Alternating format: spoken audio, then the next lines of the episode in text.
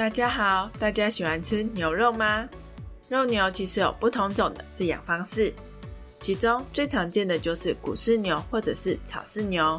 大家知道这两种饲养方式养出来的牛会有什么不同吗？今天小米就来跟大家一起了解吧。台湾本来是以猪肉为主要的肉食来源，随着时代的演进与交通的便利，台湾也逐渐增加了牛肉的摄取量。当小明来到了超市的生鲜肉品区时，映入眼帘的是琳琅满目的肉品。小明发现，不管哪一个国家进口的牛肉，包装上都会贴着谷饲或者是草饲的标签哦。这两者之间到底有什么不一样呢？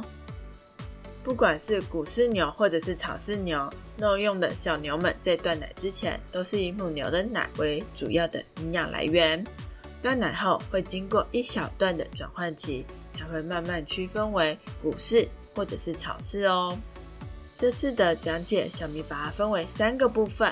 第一个部分是谷饲牛的饲养，第二个部分是草饲牛的饲养，第三个部分是谷饲牛与草饲牛之间的差异哦。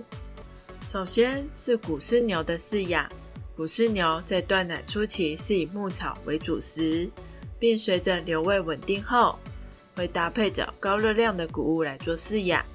高热量的谷物像是带壳的玉米、清除饲料、黄豆、小麦或大麦等等。随着时间的增加，也会增加谷物的比例哦，进而会进入了肥育期。谷饲牛大致可以分为八十天的谷饲、一百天的谷饲、三百天的谷饲，或者是七百天的谷饲哦。因为谷饲牛累积脂肪的速度比较快，所以饲养天数越多，则油花分布越丰富。饲养天数越多，也就代表着肥育的程度越高哦。但饲养的时间越长，对于农场来说，成本也会越高。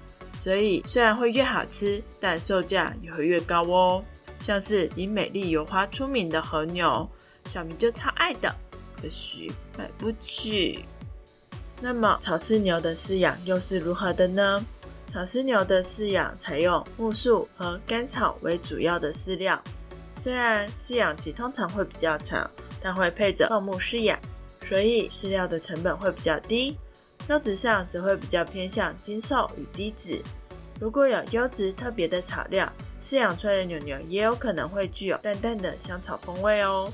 不喜欢吃肥牛肉，认为吃瘦肉比较健康的人，那就会比较喜爱吃牛肉哟。谷饲牛与草饲牛之间，除了饲料与脂肪量的不同以外，又有什么其他的差异吗？对于人体有益的多不饱和脂肪酸，在草饲牛中的含量比较高哦。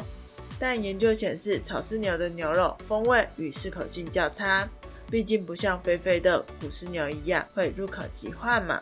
研究上显示，谷饲牛中的油酸含量百分比与脂肪量成正相关哦。也就是说，越多的脂肪会有越多的油酸，这也就是肥肥的谷饲牛的风味来源哦。这难道就是传说中的越健康的食物可能越不好吃吗？谷饲牛与草饲牛在遗传上可能也有不同哦。研究指出，草饲牛的代谢相关基因表现量比谷饲牛来得高哦。